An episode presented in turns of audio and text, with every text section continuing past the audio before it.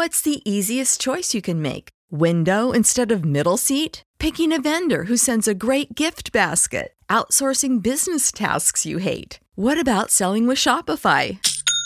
Whether you're selling a little or a lot, Shopify helps you do your thing, however you cha-ching. Shopify is the global commerce platform that helps you sell at every stage of your business. From the launch your online shop stage to the first real life store stage, all the way to the did we just hit a million orders stage? Shopify's there to help you grow. Whether you're selling scented soap or offering outdoor outfits, Shopify helps you sell. Wherever and whatever you're selling, Shopify's got you covered. Sign up for a $1 per month trial period at shopify.com slash try. Go to shopify.com slash try now to grow your business, no matter what stage you're in. Shopify.com slash try. When you need mealtime inspiration, it's worth shopping Kroger, where you'll find over 30,000 mouthwatering choices that excite your inner foodie. And no matter what tasty choice you make, you'll enjoy our everyday low prices, plus extra ways to save, like digital coupons worth over $600 each week. You can also save up to $1 off per gallon at the pump with fuel points. More savings and more inspiring flavors make shopping Kroger worth it every time. Kroger, fresh for everyone. Fuel restrictions apply.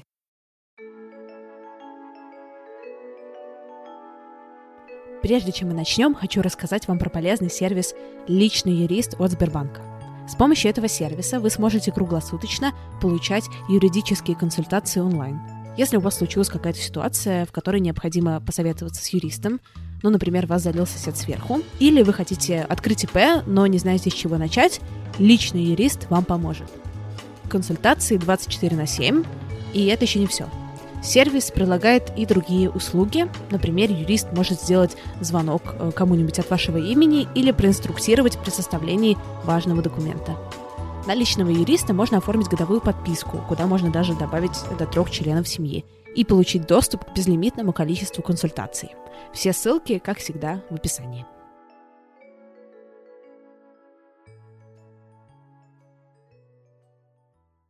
Ну, как бы, знаешь, если бы мы знали изначально, о чем эта история, мы бы значительно быстрее сделали. Ты сказал, что вот, типа, моих бизнес-скиллов не хватило. А когда ты для себя это сформулировал? Вот так, типа, прямо? Ну, мне кажется, на самом-то деле ты все равно все начинаешь формулировать, как только разговор про деньги заходит. Ну, типа, вот ты думаешь, окей, вот сейчас деньги закончатся, мы еще их создавать и продавать продукт не научились. Ну, вот, вот тебе прямой пример бизнес-просчета. У тебя деньги закончились, а ты еще не можешь показать никакие продажи.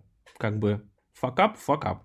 Есть ли у тебя какие-то ивенты в жизни, которые ты сам коннотируешь как провальные? Я нахожусь в, в петле, с одной стороны, не звучать как self-help book просто. Если честно признаться, то нет. Нахрен ты соглашался со мной поговорить, чувак? Начал разбирать и такой, Jesus, и это, и это, а еще тут, у, окей, лады. Ну, что-то кажется, я немножечко необъективно на себя смотрю.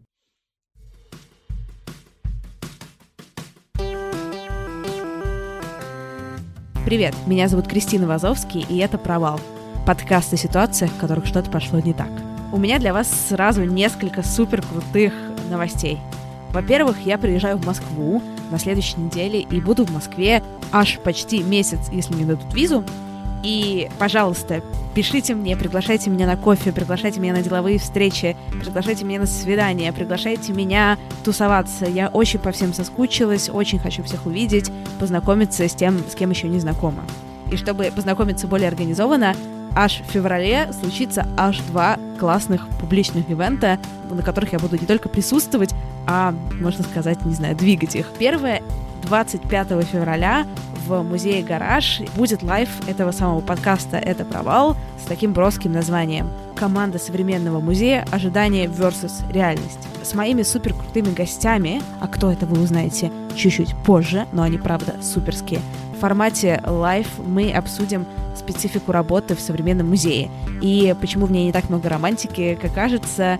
Мы поделимся опытом взаимодействия с кураторской практики я поделюсь со стороны разочарованного студента, и мои гости поделятся с точки зрения разработчика образовательной программы, куратора практика и работодателя.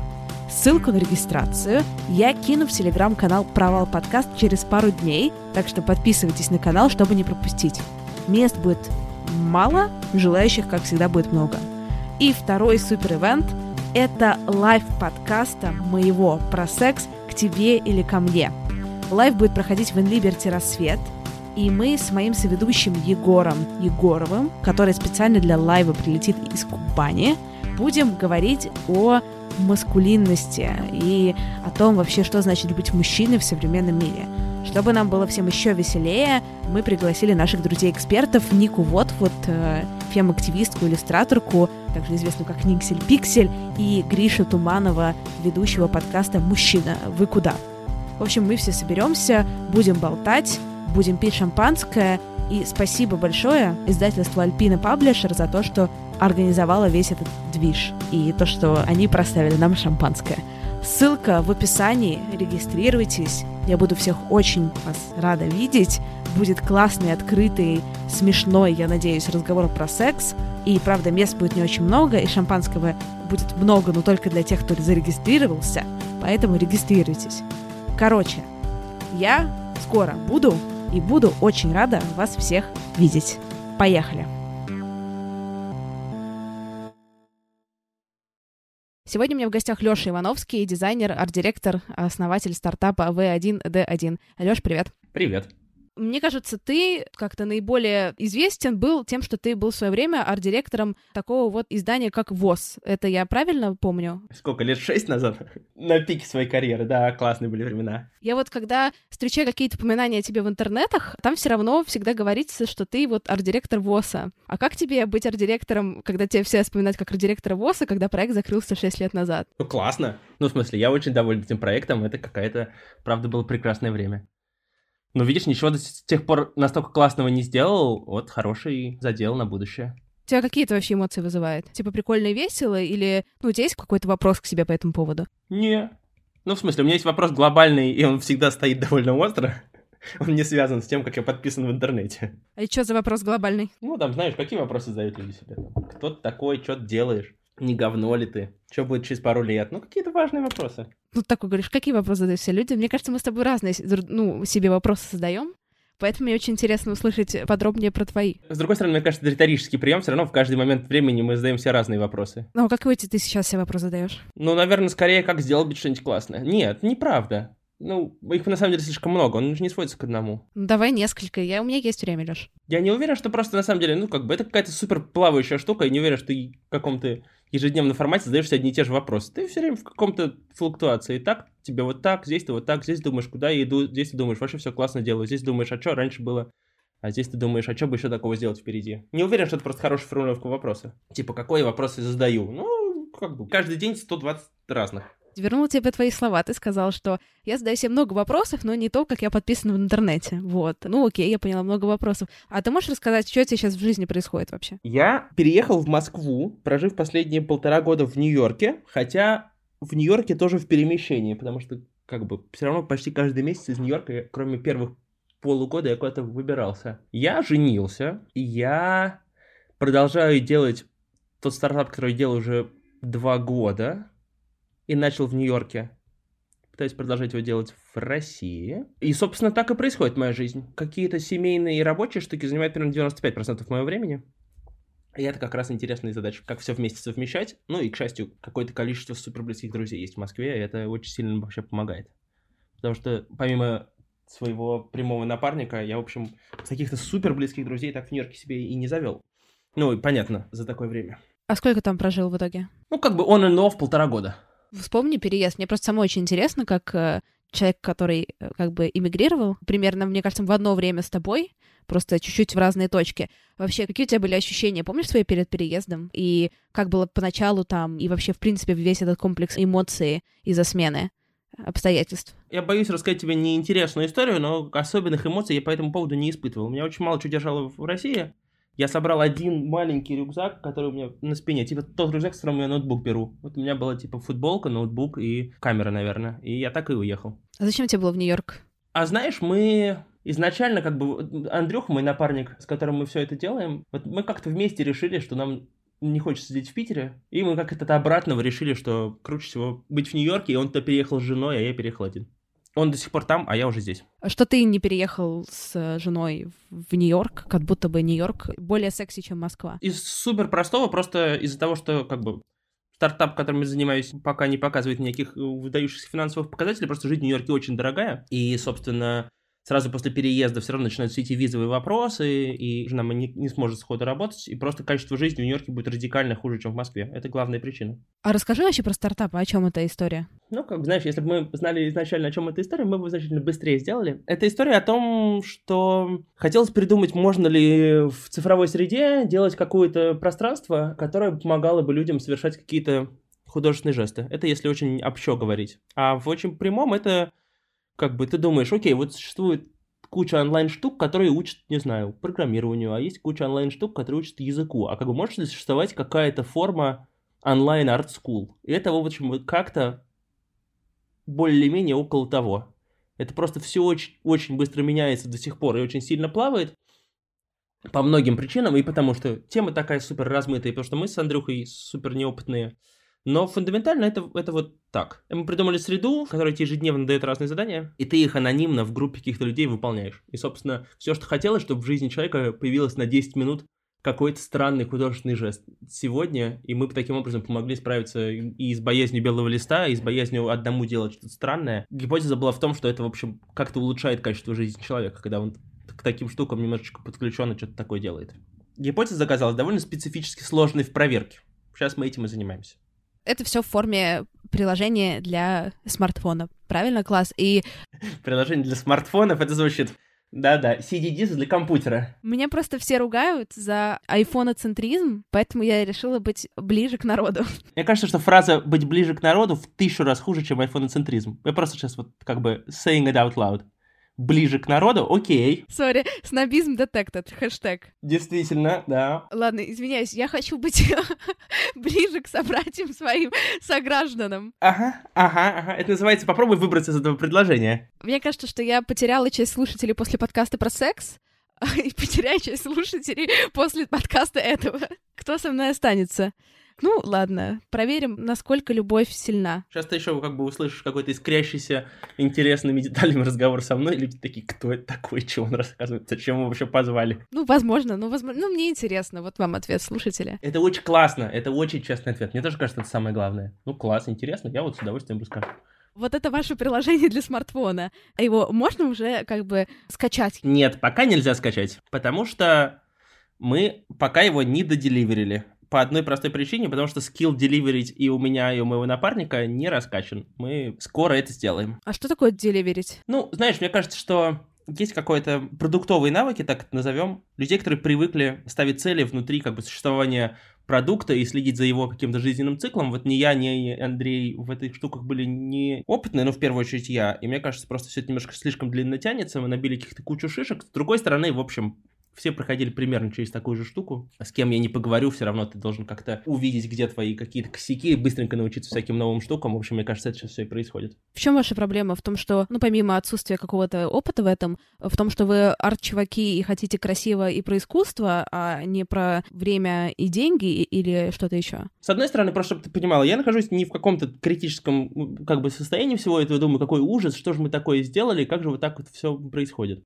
в целом это супер крутой процесс, в нем миллион всякого классного опыта. Мне кажется, что он растянут больше, чем можно было бы. И если бы сейчас я думаю, что бы подсократило его, это мы все-таки связались с очень расплывчатой темой, которая, как э, все люди, которые занимаются стартапами, тебе сразу скажут, не делай так, пожалуйста, никогда, идет как бы от твоей идеи скорее, чем от какого-то запроса, существующего вокруг. То есть очень долгое время мы не делали самое главное, что вообще нужно делать, это говорить с пользователем. Мы как-то так сидели внутри себя, ковырялись в этих штуках.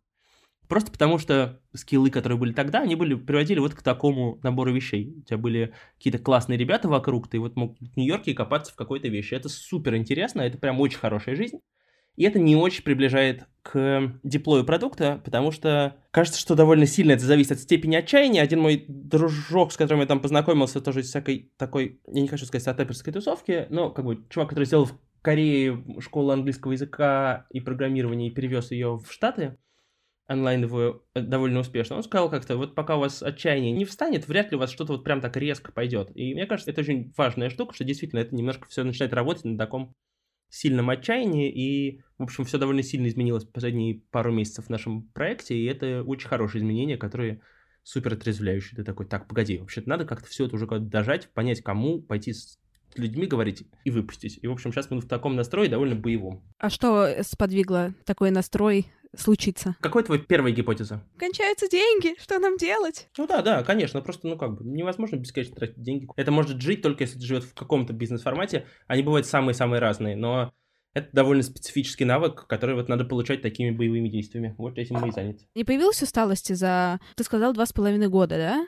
Знаешь, было очень много как бы разных типов движений. Мы сначала, в принципе, не очень понимали вообще, как и что мы делаем, потому что, ну, мы такие немножечко слабоумие, от... не тоже немножечко, это было абсолютно слабоумие от вака. В общем, никто из нас не запускал никакие приложения и продукты, почему-то мы ломанулись в эту штуку.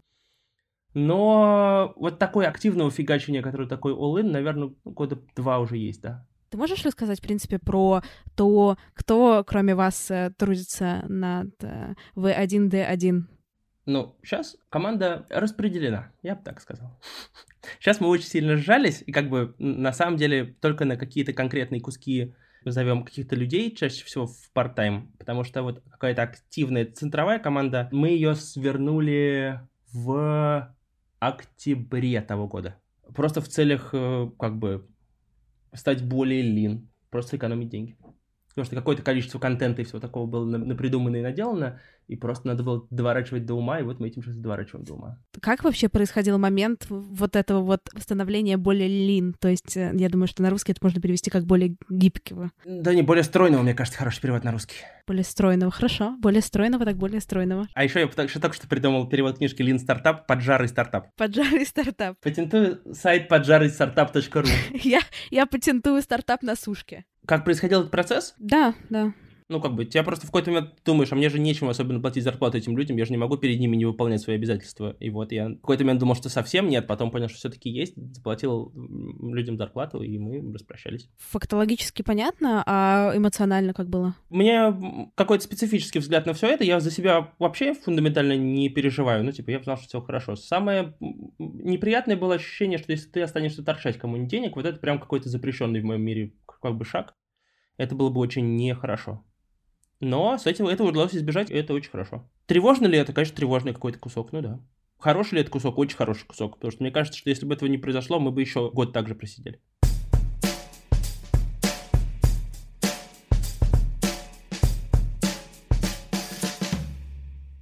Ну, Лёш, ну это все очень как бы хорошо звучит, очень так, знаешь, там, чувак вот такой осознанный, да, вот все правильно сказал, но не знаю, возможно, это я пытаюсь перенести какие-то свои опыты, свои ощущения на тебя сейчас. Скажи мне, если я совсем далеко ушла, но, ну, мне было бы очень сложно расставаться с людьми. Для меня это было бы очень, ну, значило бы что-то для меня важное. Как бы именно эмоционально для меня была бы это сильно заряженная ситуация. А ты так, типа, говоришь, ну да, было тревожно, но в целом все к лучшему и так далее. Твой вопрос сейчас следующий. Знаешь, Леш, мне кажется, я бы сильнее переживал. Почему ты сильнее не переживал? Ну, не знаю, вот так. Нет, это вопрос в том, что, Леш, мне кажется, ты сейчас как бы красиво реальность как-то обрамляешь, очень ну, вычесываешь. Но я могу быть не права, и если я не права, скажи мне э, прямо. Это вот про это, а не про то, что я переживала сильнее. Ты что, сука, не переживал?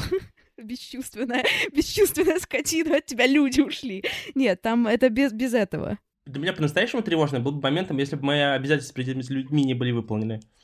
То, что с ними пришлось прощаться, ну да. Но, с другой стороны, все равно, мне кажется, это все еще оправлялось в то, что было ощущение, что есть некоторая форма стагнации, и это одно на другое накладывалось. И, собственно, от этого, мне кажется, это стало чуть-чуть попроще. Просто потому что это все равно ощущалось как какое-то резкое изменение, которое, в общем, может к чему-то новому привести. Я сейчас звучу как self-help, как self-help гуру, да?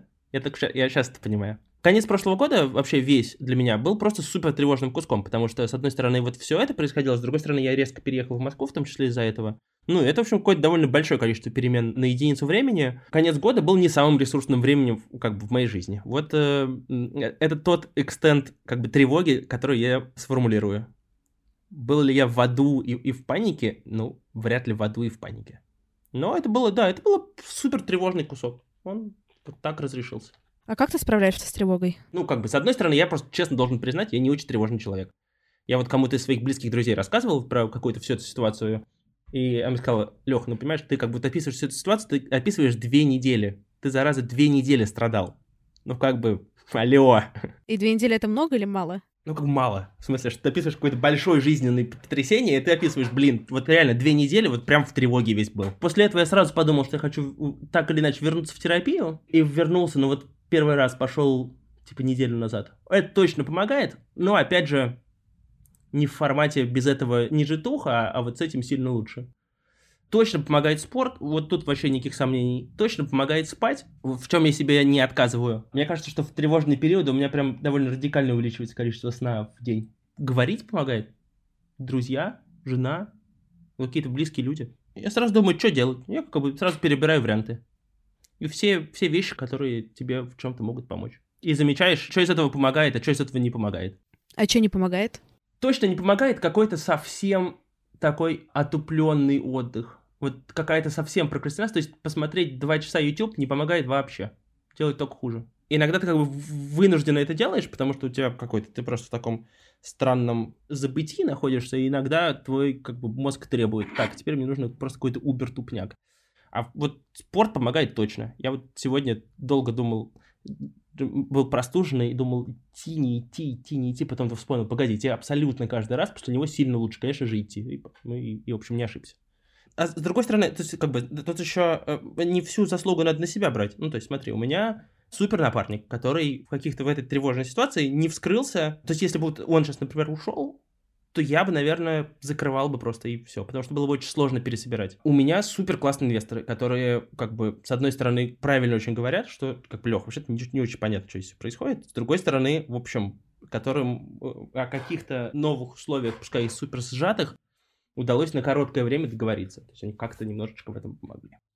Я однажды, знаешь, даже удивился, насколько это важно. То есть, окей, я как бы всегда знал, что я очень социальное существо, но иногда это просто не замечаешь. Я вот, когда переехал в апреле, соответственно, 2018 года в Нью-Йорк, я по визовым вопросам почти полгода не мог оттуда выезжать, пока там виз делал. И надо признать, я сам не заметил, как я офигел от отсутствия близких людей и близкого какого-то общения у меня в Южной Каролине живет моя очень близкая подруга, с которой мы когда-то встречались и год прожили в Петербурге, в каком-то, например, 2010 году. И мы до сих пор, мы все время держим какой-то контакт и, и очень дружим. Я полетел к ней туда, и меня страшнейшим образом накрыло. Я не очень понимал, почему. Потому что это не было как бы какой-то всполохом старой любви, какими-то сильными романтическими переживаниями. И тут я понял, что это просто я первый раз за полгода вижу у человека, с которого у меня история продолжается хотя бы больше, чем на год. Ну, первый раз я вижу за полгода близкого себе человека.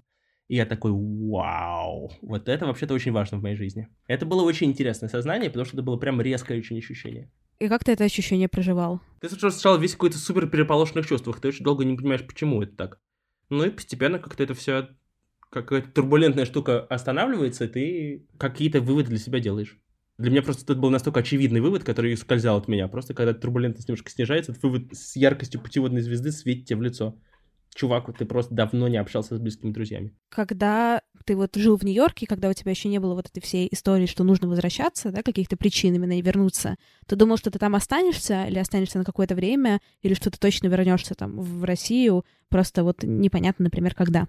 Непонятно. Ну, то есть, как бы все равно фундаментально был план, наверное, там как-то подольше задерживаться. И я сейчас не уверен, то есть так как компания все равно у нас американская зарегистрирована, и мы каких-то связей там поднабрали, мы прошли два разных акселератора на двух берегах, и в Нью-Йорке, и в Сан-Франциско, то как только мы вот этот этап, который вот сейчас, вот турбулентности пройдем, если мы какой-то product market fit найдем, я бы все равно с очень большим интересом продолжал бы ее там развивать, потому что просто рынок сильно лучше, ну и, и мне там по кайфу. И я, в общем, все равно не рассматриваю какие-то окончательные штуки, но we'll see. Но фундаментально там мне супер интересно. А что тебе нравится в Нью-Йорке? Или в Америке, в принципе, если в Нью-Йорке? Не самое очевидное, что приходит в голову, но на самом деле просто супер интересно во всей, как бы, рабочей части этого копаться. Потому что, ну, какой-то work ethic и вообще то, как там все это происходит, это вообще довольно удивительно. Ну, в смысле, что там, правда, огромный, очень отлаженный, очень сложно устроенный и какого-то бесконечного размера рынок, с которым очень интересно как-то взаимодействовать. Сложно и интересно. И мне бы очень хотелось научиться на нем как-то работать, что я пока не умею. Какой-то best of the best of the best. То есть уже выше некуда, если, если не туда, правда? Есть такое или нет? Как бы моих бизнес, я просто честно признаюсь, моих бизнес-скиллов даже близко не хватило. И, ну, вот сейчас как бы новый круг, новые скиллы, Мы скоро довольно выпустим B2C продукт. Я думаю, что в супер оптимистичном сценарии в феврале, если нас быстро Apple пропустит, в чуть менее оптимистичном сценарии в марте, но в марте в любом случае у нас будет B2C продукт в э, App Store. И из-за того, что у нас, в принципе, американская компания, то будет супер интересно его сразу же попробовать развернуть туда и запустить его даже в каком-то супер тестовом виде. И там, ну, посмотрим. То есть даже отсюда можно что-то пытаться там делать, тем более, что Андрей там вообще находится. И можно как-то посередине. Я вот за последний, там, не знаю, год, ну, просто каждый месяц летал туда-обратно. Три недели там, неделю здесь, три недели там, неделю здесь. Можно перевернуть этот режим и также существовать.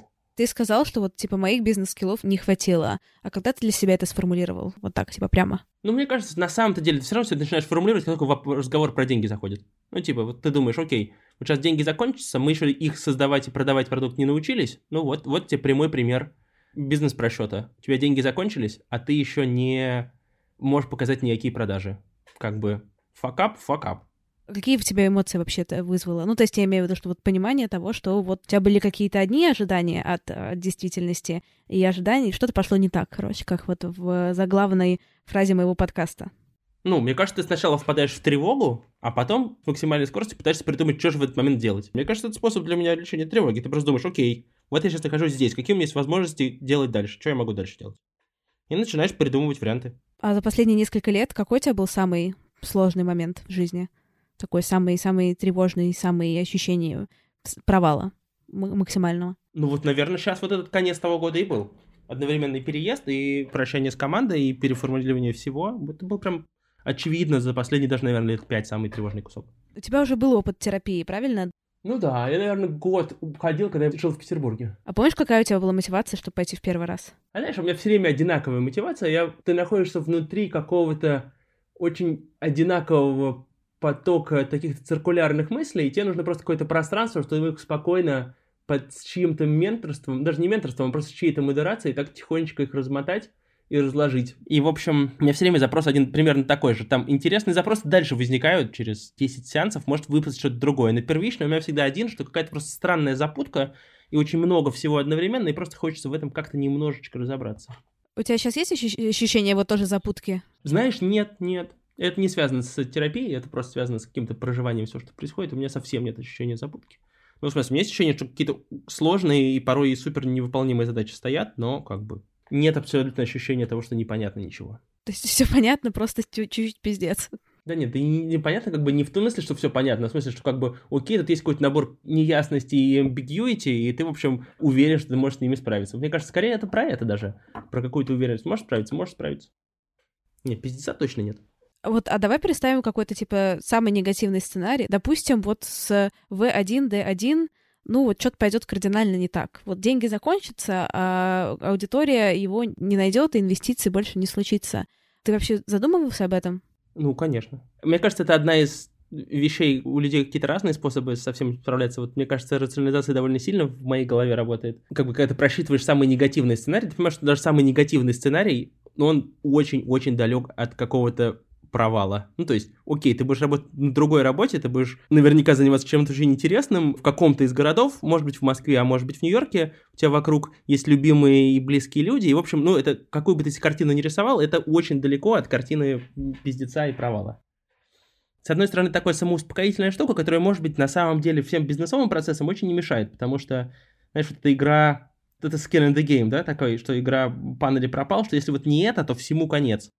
Это вообще довольно, мне кажется, стимулирующий какой-то тип мышления, он просто мне не свойственен. Возможно, поэтому я просто пойму, что в принципе какие-то бизнесовые штуки мне не свойственны. Это будет довольно честным признанием, можно будет признать и спокойно работать арт-директором. Потому что, ну, сейчас я с работой арт-директором не связан никак. Ну, то есть, табличка в Excel мне сейчас важнее макета, условно. Или CRM с клиентами и хождением по ней переговоров. В какой стадии переговоров вы находитесь.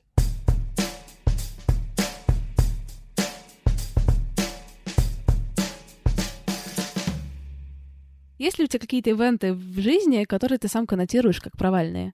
Какие-то, не знаю, ситуации, моменты, периоды? Я нахожусь в, в петле, с одной стороны, не звучать как self-help book просто. Если честно признаться, то нет. Нахрен ты соглашался со мной поговорить, чувак? А я не читал твои сообщения. Думаешь, читаю внимательно, чем мне предлагают поговорить? Мне сказали, давай поговорим. Я такой, давай поговорим. Это может звучать как какой-то булшит, но как бы А что такое провал? Что тебя привело в какую-то точку в жизни, где ты очень не хочешь находиться, видимо? Я, в общем, на протяжении довольно долгого времени своей жизни довольно сильно доволен. Не могу сказать, что я, я ощущаю, что я в каком-то лютом тупике, а, аду, нет выхода из него. Поэтому очевидно, что всякие предыдущие штуки это не провалы. Или мы разные штуки в слово провал вкладываем. Мне кажется, провал какое-то такое глобальное слово, что типа провал. Давай, а ты можешь развернуть, что для тебя, вот когда ты слышишь слово, да, ну, что для тебя это значит именно? Условно, мне кажется, что мы на год дольше делаем штуку, которую мы сейчас делаем, чем нужно. То есть были бы мы порасторопнее и поопытнее, сделали бы это быстрее. Это как бы borderline провал, я бы сказал. Но вот если бы это длилось три года, я бы сказал, это провал. Потому что просто очень много времени как бы не туда ушло. И ресурса. Это какая-то супер субъективная штука. Ну, то есть просто что тебе кажется чем-то большим. Вот, типа, кажется, что три года это очень много, а год это как бы, ну, ок. Да, fair enough. То есть это все равно про какой-то размер, да? Внутреннее ощущение масштаба. Да, ну типа тебе кажется, вот типа, ты такой, я вот пять лет занимался делом, которое я не люблю, и все время страдал, и вот сейчас так и не полюбил, и вот общий разговор. Ну, то есть, а, провал лет. Ну, окей, понял что-то, пошел дальше двигаться. Да черт знает. Не знаю, просто, понимаешь, для меня провал — это немножко про другое. Ну, типа, для меня лично. Для меня провал — это всегда про ожидания. Ну, хотя это вот тоже, да, то, что, наверное, с тобой как-то еще более-менее созвучно. Для меня еще провал — это всегда про стыд. То есть это, на самом деле, не имеет отношения к какому-то глобальности ивента, но для меня отличный маркер провала — это не провал, чувство стыда, есть оно или нет, и если оно есть, в каком она масштабе именно стыд, а не само происшествие. Согласен с тобой. Абсолютно об этом же думал параллельно, пока ты говорила, что, наверное, как-то очень сильно подвести близких тебе людей вокруг, это абсолютно было бы провалом в моей табеле о рангах. Смотри, вот сейчас прикольно, прикольно сказал, потому что когда я думаю о стыде, у меня не возникает первой мысли о, о том, что я подведу близких людей. То есть у меня чувство стыда завязано, ну, как бы на другом. А прикольно, что ты, когда говоришь, да, вот стыд и подвести близких людей, как у тебя это за руку идет. А, а у тебя как? понятно, что я не хочу подводить близких людей. То есть, не знаешь, не то, что мне похуй на как бы на близких людей, я хочу их подводить. У меня всегда стыд завязан очень на внешнем, на какой-то вот оценке извне и оценки самой себя в том числе. Знаешь, иногда вот есть такая оценка самой себя как будто бы извне, такой немножечко male gaze, только не male gaze, а как бы universe gaze. И очень, мне кажется, это завязано для меня на страхе не быть принятой, не быть понятой, быть отвергнутой и быть, вот, знаешь, быть брошенной. Вот для меня вот, вот там это такой, какой-то такой клубок. Поэтому, когда все мои провалы, так или иначе, то, что для меня воспринимается как провал, или воспринималось раньше как провал, сейчас я это все достаточно сильно переосмыслила, потому что, блядь, ну год про это разговаривать, уже можно что-нибудь переосмыслить. Оно всегда вот как раз завязано на клубке публичности, принятия, непринятия, какого-то переосмысления самой себя. Поэтому мне интересно, когда ты говоришь, вот для меня стыдно подвести других людей, потому что это не то, что мне приходит в голову как первая штука. Ну да, не, мне кажется, какой-то, ну, для меня был какой-то первым табу. Но, с другой стороны, мне кажется, что мне просто очень сильно повезло с людьми вокруг, и какое-то количество близких отношений довольно каких-то по-настоящему близких довольно значительное, в смысле, больше нуля, это уже очень хорошо. И это, мне кажется, немножко гасит вот такое ощущение, что типа am I good enough, а не отвергнут ли меня. Просто ты знаешь, что есть какой-то совсем ближний круг, который, ну, прям совсем за тебя. Я очень счастливый в этом плане человек, потому что у меня реально довольно много прям очень близких людей. Но, к сожалению, знаешь, во мне так глубоко местами зашито, что это не, это не пропорциональное. И, наверное, отогреваться придется долго. Вот я, я вот про это. То, что вот даже близкие люди, которые со мной... Пришлось сделать про это подкаст. Ну, а, конечно. Но это же лучшее топливо, нет? В плане личные проблемы. Конечно, вот это вот экзибиционизм, терапия, э, все такое охуенно работает. Уважуха? Не, чё, класс. Тебе классно, людям интересно слушать. Зашибись, зашибись. А ты вообще умеешь э, гордиться собой, хвалить себя, принимать свои какие-то заслуги? Ну, мне кажется, в какие-то определенные моменты у меня это случается, но не уверен, что прям как-то... В среднем мое состояние я скорее недоволен. Ну, да что же скорее недоволен? Я 99% времени недоволен.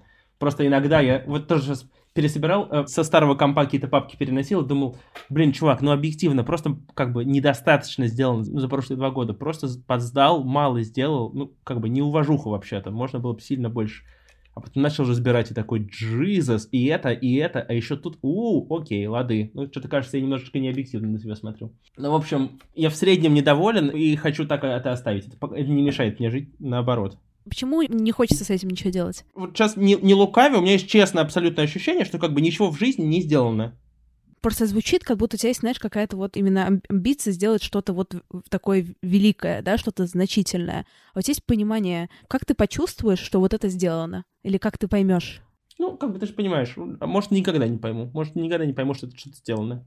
Это точно не мешает мне жить, при том, что ощущение есть, что очень мало чего сделано, и оно прям честное такое. Вот мне правда кажется, что сделано не очень много чего. При этом это не как бы не сильно на мою самооценку не влияет. А не в смысле, что какой я ужасный, отвратительный чувак, что вот вообще-то мне уже 31, а просто ты как бы кот лапкой наплакал, а вообще-то тут ничего и не сделано.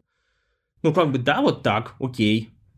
При этом ты как бы можешь вот это, вот это, у тебя есть вот такие скиллы, вот такие скиллы, и ты вообще-то пожил в, примерно в пяти разных городах, поработал с миллионом разных чуваков, э, быстро приспосабливаешься к новым штукам, учишь новые скиллы, и вообще ты как бы можешь. Ну, будешь вкалывать, сделаешь.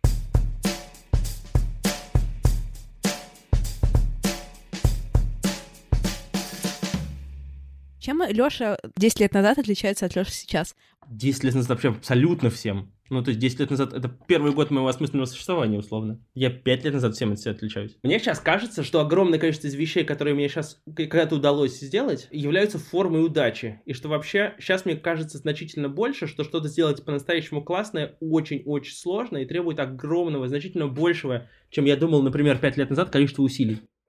У меня есть все время шутка про то, что даже если делаешь условное приложение, в котором есть одна кнопка, которая что-нибудь делает, красит телефоны в зеленый, это все равно много и сложно. Ну, то есть, просто что-то сделать классно, и мне очень нравится это ощущение, что просто что-то сделать классно, это огромное количество усилий, потому что ты как бы так к задаче и подходишь, что ты как бы должен впахивать. То есть, условно, там, не знаю, пять лет назад мне могло казаться, что существует какой-то мир, в котором ты делаешь много дел параллельно, и при этом делаешь какое-то свое дело, и ты как-то вот, у тебя как-то все это получается. Сейчас, мне кажется, так не может быть устроено, что требует очень большой концентрации твоих усилий. Это, мне кажется, просто честная оценка собственного ресурса, ну, потому что ты как бы, ты не железный, не бесконечный, и вообще ты существо с довольно ограниченным ресурсом.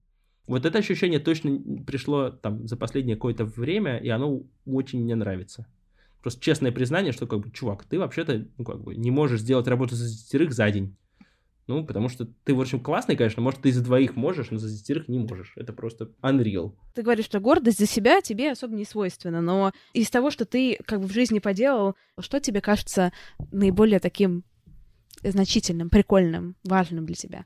Сейчас, опять же, не, не хочу тебя свернуть в какую-то self-help риторику. Мне кажется, что большинство крутых решений принятых было связано с людьми. Ну, в смысле, мне, я просто, мне правда и очень везло, и мне кажется, я и, и, и выбирал как-то, что я, ну, просто очень большое количество жизни окружен какими-то супер фантастическими людьми. Я в какой-то момент прям подумал, окей, вот есть такая риторика о том, что вот сейчас, условно, я занимаюсь тем, что прокачиваю навык, который у меня не свойственный, не силен. Вот какая-то такая бизнесовая житухи. И есть одна из риторик, которая говорит, что, в принципе, чувак, этим заниматься в принципе не нужно, нужно как бы слабое забить, а сильное качать. Я думаю, что ты в таком слышала, что, типа, ну, нелепо, если у тебя есть какие-то достоинства, и что тебе удается, а есть какие-то штуки, которые тебе не очень удаются, то довольно нелепо подтягивать штуки, которые не удаются, фокусируйся на том, что удается. И я как раз подумал, окей, а что вот мне, как бы, вот очевидно, я бы мог признать, что удается. И вот мне кажется, как-то с людьми строить отношения удается. И это вот правда какая-то вещь, с которой я не могу сказать, что я как-то горжусь, но результатами этого, в общем, я доволен. Ну, мне кажется, пара каких-то штук было классно сделано в профессиональной карьере. В смысле, мне правда кажется, что ВОЗ это классная штука. Это была не моя заслуга, это была какая-то совместная заслуга. Но это было, правда, супер интересно и хорошо, местами нелепо, весело и бодро сделано. Согласна. Я иногда, если честно, иногда подглядываю ВОЗ с вдохновением до сих пор, хотя как бы 13-й год последний материал. Вот примерно такая история. Да, да. Мне тоже кажется, что мы каких-то некоторое количество штук разных у смешно угадали или придумали. Ну, там всякие... Какое количество разных тестов мы сделали до того, как все начали делать тесты, я даже боюсь подумать. Я, если честно, не склонен просто сидеть, перебирать какие-то свои вот предыдущие заслуги, но мне кажется, среди всего прочего, ну, как бы, окей, я искренне люблю веселую жизнь и какую-то насыщенную, и я вот за последнее количество лет устраивал себе довольно разбитную, довольно наполненную всякими разными интересными штуками жизнь. Вот это тоже кажется, в общем-то, удачно. Связано и с людьми, и с перемещениями, и с работами, и, в общем, по степени наполненности класс. Тоже, кажется, заслуга. Решил, вот позавчера придумал, что хочу э, летные права получить. Вау. Вау. Парусные у меня уже есть, и хочу теперь летные. Я освоил два транспорта. Я освоил лошадей и освоил парусные лодки. Теперь я еще в этом году хочу получить автомобильный, у меня их еще нет. И решил, что к 35 хочу иметь на легкой авиации права. Потому что оказалось это значительно проще, чем кажется. Там, кажется, есть история, я вот сейчас узнаю у людей, которые из моих друзей, которые знают значительно лучше, что э, э, русские не берут в Европе права, и что, может быть, надо просто в Европе их получать. Но это как бы условно в 5 раз сложнее и дороже, чем автомобильные, а типа не в 100 раз.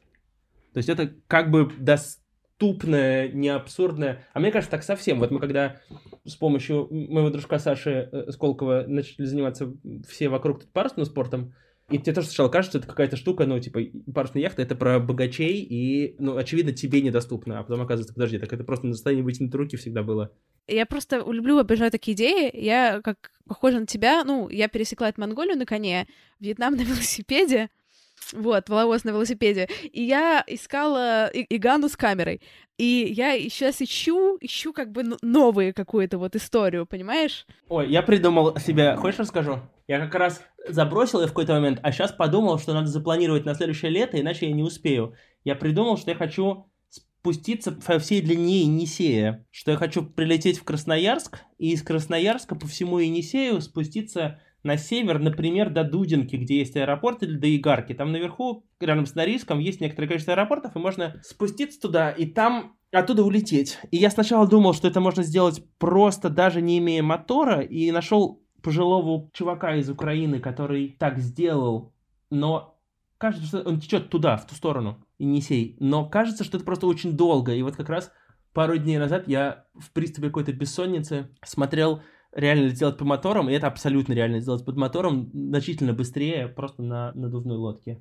И вот сейчас я думаю, что надо бы в этом году съездить, может быть, чуть посмотреть, как там все это устроено, просто чтобы совсем сломя голову не лететь, как я ошибся, например, с Киргизии, где наделал кучу всяких глупостей, просто потому что вообще ничего про это не понимал. Хотя тоже, в общем, навык. В общем, у меня вот такой план созрел, он мне почему-то очень нравится. Там как раз нет сообщения же дорожного деревни Староверов. В общем, все как надо.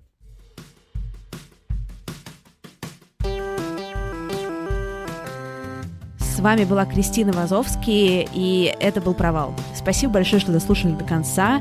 Не забывайте про live в гараже 25 февраля и live в Liberty Рассвет 28 февраля. Я буду вас очень ждать там. Спасибо, что ставите отзывы в iTunes. У нас уже 799 оценок. И все остальные подкасты мои новые, рут топы, это тоже потрясающе. Слушайте их, пожалуйста, к тебе или ко мне. Извини, что голосовым. Инфо-цыгане. Ссылки все на них будут в описании профиля. Спасибо, что вы со мной, спасибо, что вы слушаете. У меня самая-самая-самая классная аудитория на свете. Пока-пока.